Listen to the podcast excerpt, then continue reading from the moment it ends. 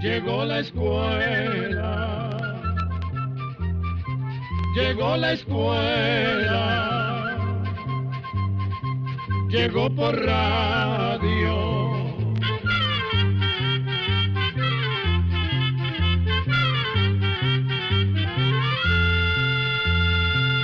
Oigamos la respuesta. Es el programa que les trae a ustedes el Instituto Centroamericano de Extensión de la Cultura, ICQ. Hoy vamos a contarles la vida y costumbres de uno que es de los más curiosos. Este animal es el pingüino. El pingüino es un ave, pero no puede volar, y tiene una figura muy curiosa se puede decir que parece una persona pequeña, ya que cuando camina anda recto, igual que los seres humanos. Los colores de sus plumas son blanco y negro, y están muy bien combinadas. La cabeza y el pico son completamente negros, y negras son también la espalda y las alas hasta la cola. Por delante el pingüino es completamente blanco, desde el cuello hasta las patas. Con estos colores pareciera que el pingüino anda vestido para una fiesta elegante, con una bonita camisa blanca que le llega hasta los pies y con un saco negro y largo que le cubre toda la espalda y las alas. Otras cosas que lo hacen verse curioso y más extraño es que pareciera que no tiene patas y los pies se ven como pegados directamente al estómago. Estos pies son pequeños y planos, parecidos a los de los patos o de los sapos, ya que tienen una especie de tela que une todos los dedos. Todas las especies de pingüinos se parecen en estas cosas, pero los hay de distintos tamaños. Por ejemplo, unos miden unas dos cuartas de alto y otros miden hasta un metro y veinte centímetros de alto. La cabeza de esta especie de pingüino casi puede llegar a la altura del pecho de una persona. Debe ser maravilloso poder ver un pingüino así, pero es muy difícil, porque estos pájaros viven muy lejos de nosotros, a casi nueve mil kilómetros de distancia, en las regiones más frías del mundo, en la tierra de los esquimales, o sea, en los polos. En esos lugares casi no hay plantas, siempre hace mucho frío y las tierras están cubiertas de hielo y a veces en el invierno hasta se congelan partes de los mares. Ahí no podía vivir ninguno de los animales de aquí, ni tampoco nosotros podríamos estar mucho tiempo, pero el pingüino sí parece estar muy a gusto, porque su cuerpo entero está cubierto de plumas muy pequeñas que lo abrigan y tiene mucha grasa en la piel que no lo deja sentir el frío. Como el pingüino está acostumbrado a vivir en estas tierras tan frías, no viene a los lugares calientes y por eso no lo conocemos aquí pero muchos hombres de ciencia y exploradores han ido a los lugares en donde vive el pingüino para poder estudiarlo y saber sus costumbres. Uno de estos exploradores nos cuenta las maravillosas experiencias que pasó cuando estuvo conociendo a los pingüinos y ahora nosotros vamos a oír su historia. La primera vez que yo vi a los pingüinos fue en las costas del Polo Sur. que casi siempre están cubiertas de hielo. Un kilómetro antes de llegar hasta ellos, ya podía oír sus gritos y la gran bulla que hacían. A mí me pareció que eran los gritos de la gente en un gran estadio de fútbol, cuando uno de los equipos que está jugando hace un gol. Un rato después pude llegar hasta el grupo de pingüinos y al verlos me di cuenta de que había unos cincuenta mil viviendo ahí. Todos esos pájaros moviéndose y caminando de un lado para otro me parecieron las olas del mar. Habían construido unos diez mil nidos y todo este gran grupo ocupaba un espacio de terreno de más o menos diez hectáreas. Después de esta primera vez, lo seguí observando otras veces y me divertí mucho porque los pingüinos son graciosos hasta para caminar. Como tienen las piernas muy cortas y los pies planos, no pueden caminar muy bien. Lo hacen muy parecido a un niño pequeño que apenas acaba de aprender a caminar, pero pueden dar 120 pasos en un minuto y cuando van caminando vuelven a ver para todos lados y no sólo hacia la dirección que llevan porque son muy curiosos. Más de una vez vi andar a un pingüino con la cabeza vuelta completamente hacia atrás, y una vez, por andar en esta forma, un pingüino se cayó dentro de un hueco en el hielo, pero se levantó y siguió caminando como si nada hubiera pasado. Realmente fue muy gracioso. Pero además de caminar, el pingüino tiene otra manera de viajar por el hielo. Cuando está muy cansado o en peligro, se deja caer de panza, o sea, boca abajo, y empieza a golpear el hielo con las alas y empuja con los pies. De esta manera resbala sobre el hielo y puede recorrer 15 kilómetros en una hora. Hay algunas especies que pueden viajar así durante mil kilómetros. El poder viajar así es una ventaja, ya que ellos no pueden volar, porque las alas son muy cortas, con plumas muy pequeñas que no pueden soportar el peso de todo el cuerpo del pingüino, que en los grandes es de casi noventa libras.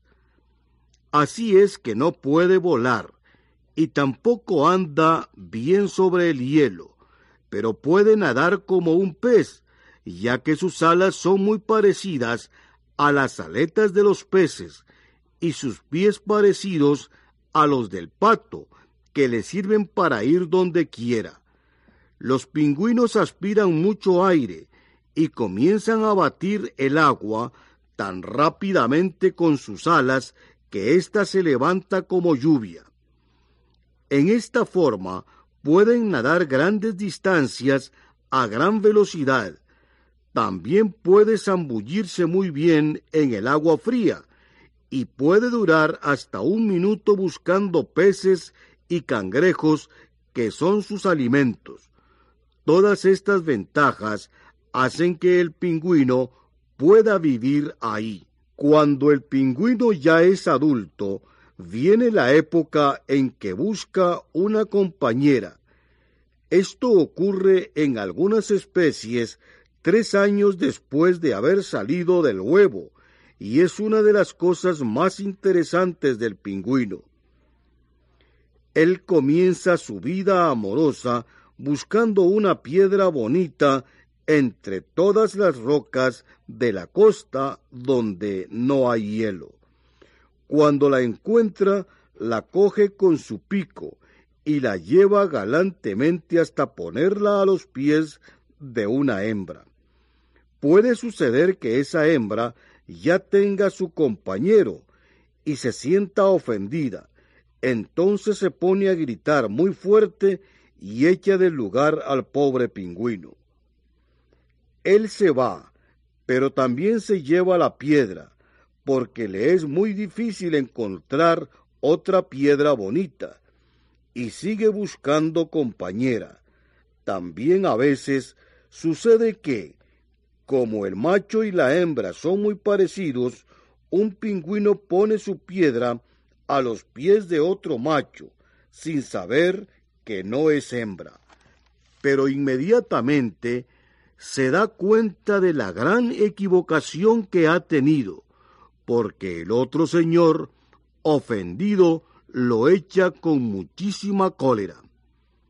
El pingüino se va de ahí y sigue buscando hasta que una hembra lo acepta. Cuando esto sucede, él se pone muy contento y comienza a buscar más piedras para hacer un nido en el que la hembra pueda poner su huevo y que éste no ruede. Sigue buscando piedras hasta que la hembra pone el huevo y entonces el macho quiere que el trabajo de buscarlas sea menos difícil. Piensa que es mejor robar las piedras de otros nidos que ya están hechos. Se decide a hacerlo y agacha la cabeza para parecer más pequeño y se va a donde están los demás pingüinos.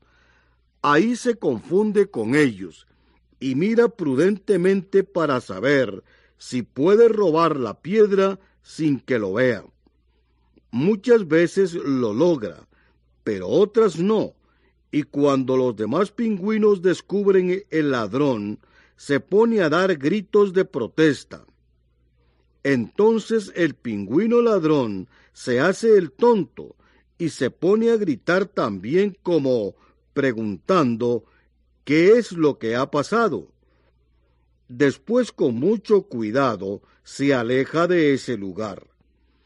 Una vez que el nido está terminado, casi siempre se olvida de sus trabajos y de que tienen que ayudar a la hembra a empollar el huevo que ella ha puesto. Y se va a gritar y a pelear con otros machos o se va a nadar. A menudo pasa que los machos ayudan a la hembra a empollar el huevo después de que ha pasado una semana. Entonces las hembras van al mar a alimentarse y para jugar en el agua. Desgraciadamente, a veces sucede que en el cambio, para que el que estaba empollando pueda ir a alimentarse y el otro se quede, sucede algo terrible. El huevo se quiebra. Este es un momento muy triste para las parejas de pingüinos. Desconsolados y muy pesarosos, andan de un lado para otro, y a veces el macho trata de robarle el huevo a otra familia, cuando no está muy bien cuidado. Pero esto casi nunca resulta, porque los otros pingüinos cuidan y defienden su nido con mucho valor. Por eso es que las hembras infelices traen una piedra con mucho cuidado, la pone en el nido y la calienta cariñosamente como si fuera un huevo verdadero. Por dicha, este accidente ocurre muy pocas veces. A las pocas semanas nacen las crías. Estas crías ya pueden mantenerse rectas y observan con mucha curiosidad lo que ocurre cerca de ellas. Otra catástrofe que le puede suceder a las parejas de pingüinos es que por el gran frío que hace, el huevo no empolla. En este caso, la madre que no tiene cría trata de adoptar otra ajena, robándosela a la vecina. Pero la vecina no se deja, y en esos momentos las dos madres gritando agarran a la cría de los lados queriendo llevársela cada una, pero siempre gana la madre verdadera y la otra pobre pingüina tiene que resignarse viendo crecer a los pingüinos de las otras familias. Cuando los pingüinos tienen ya varias semanas de nacidos, ya son un poco mayores y entonces a veces los padres los dejan al cuidado de los pingüinos más ancianos y dignos de confianza que no tienen familia, para que los cuiden mientras ellos se van al mar a comer, a disfrutar y a jugar. Pero cuando ya tienen edad, los padres los llevan al agua. En algunas especies de pingüinos, las crías entran al agua hasta los tres meses de nacidos. En otras especies, hasta que tienen más del año de edad. Antes de ese tiempo, los padres alimentan a los pingüinos, pero desde que ya entran al agua son nadadores perfectos y pueden buscarse el alimento. Es muy interesante ver cómo se comportan los pingüinos antes de entrar al agua. Todos llegan hasta la orilla del hielo que está más alto que el agua y se quedan parados ahí. Cientos de pingüinos en el borde y ninguno quiere ser el primero en entrar al agua. Lo más curioso es que cada uno se pone a empujar al vecino y es para que se caiga, y al mismo tiempo trata de no caer empujado por alguno otro. En esta forma se ven grandes cantidades de pingüinos gritando y empujándose unos a otros, hasta que uno de todos cae al agua de primero.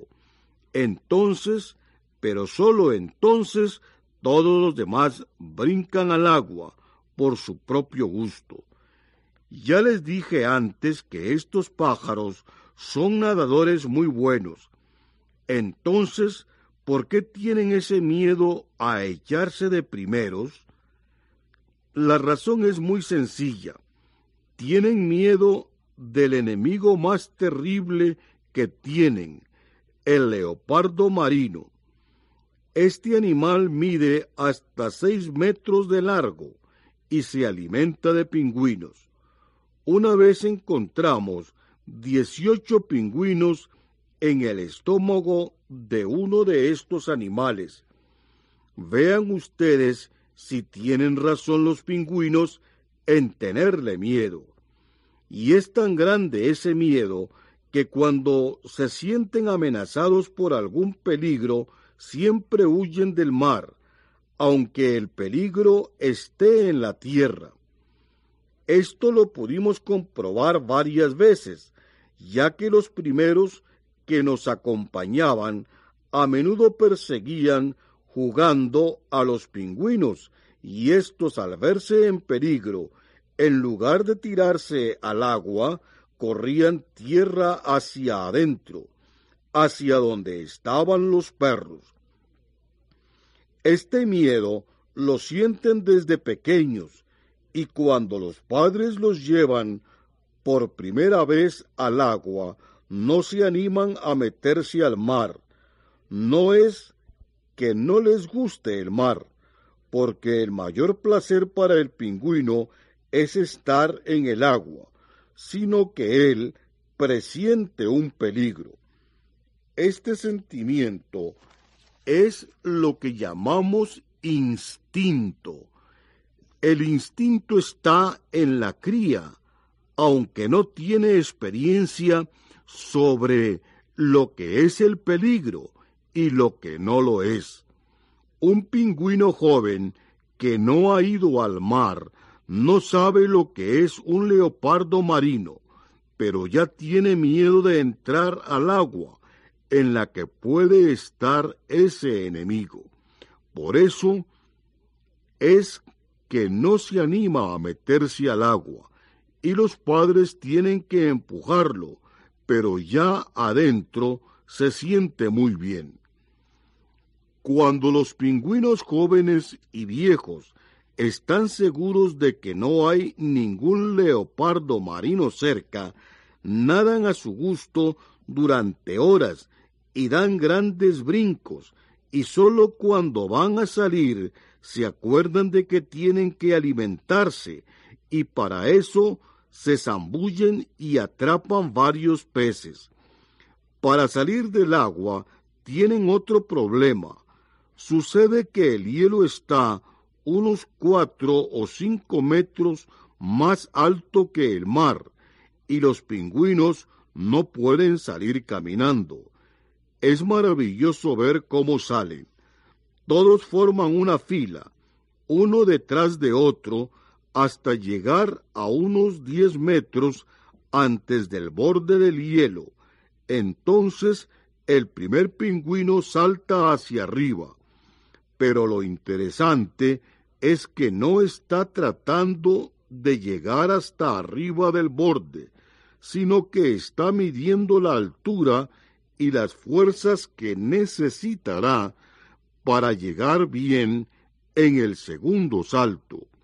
Así, todos los pingüinos que vienen en la fila saltan primero a unos diez metros de la costa, vuelven a caer en el agua y unos momentos después saltan fuertemente ayudándose con sus aletas y con sus pies de nadadores.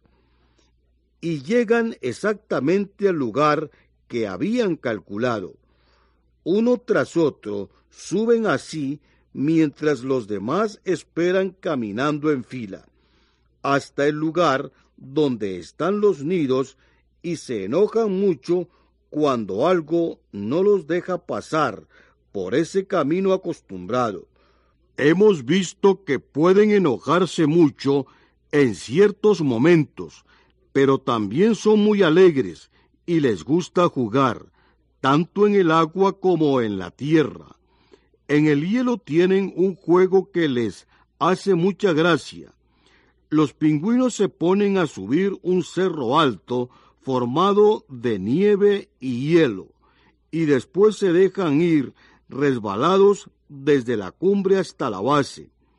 A menudo un pingüino se está subiendo con mucho esfuerzo, da un paso y se resbala, cinco pasos atrás, pero esto no lo cansa y sigue subiendo hasta la cumbre para resbalar después hasta abajo. Vuelven a repetir la operación y así pueden divertirse todo el día, subiendo y bajando. Así es el pingüino, inteligente, curioso y juguetón. Todas las diecisiete especies de pingüinos que se conocen tienen costumbres y formas muy parecidas, aunque a veces tienen otras costumbres un poco diferentes. También todas estas especies viven en las zonas de los polos, como hemos dicho antes, pero hay una especie, la única, que no vive ahí. Por extraño que parezca, esos pingüinos viven en una zona caliente de la Tierra, en las Islas Galápagos que están a solo 1.300 kilómetros de nosotros y en línea del Ecuador. Pueden vivir allí porque el agua es muy fría. Por las Islas Galápagos pasa una corriente de agua fría que viene por el mar desde los polos. Por eso el agua es tan fría y los pingüinos pueden vivir ahí, pero solo en ese lugar. Entonces podemos decir que hay pingüinos muy al norte del mundo, muy al sur y también en la línea del Ecuador. Los pingüinos viven muy tranquilos porque todos los países los protegen y no dejan que los casen. En estos países existen leyes para protegerlos.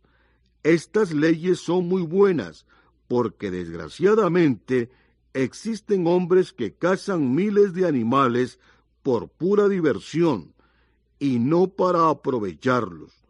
Por esta razón, se acabó con una especie de pingüino gigante que había antes. Este pingüino medía más de dos metros, por lo que era más alto que la gran mayoría de las personas. El último de estos gigantes lo mataron de un tiro en junio del año 1844, es decir, como hace como 150 años. Así el mundo perdió un animal maravilloso por culpa de la majadería de los hombres. Ahora hay millones y millones de pingüinos de las otras especies que son tan simpáticos que a veces parecen personas. Haberlos conocido me causó gran placer y me apené mucho el día que salí del país de estos pequeños amigos, donde tuve que reconocer que la naturaleza es magnífica y extrañamente ordenada.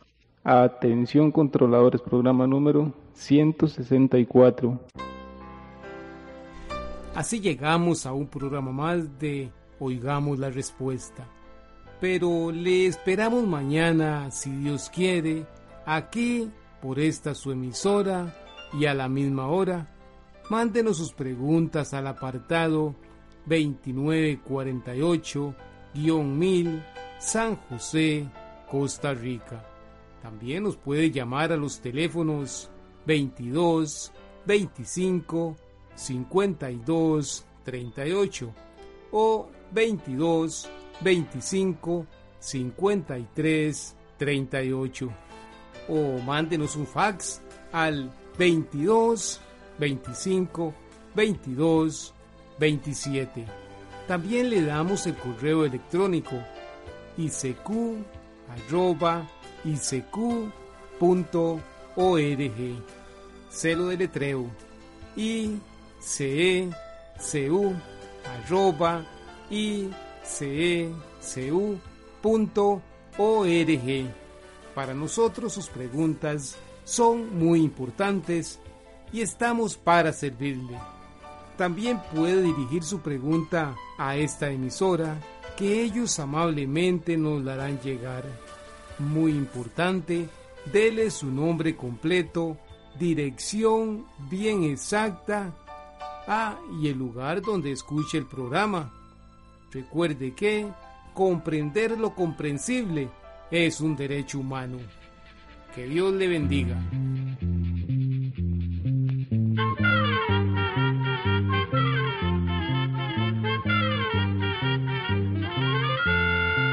Llegó el momento de despedirnos a la escuela, se va cantando.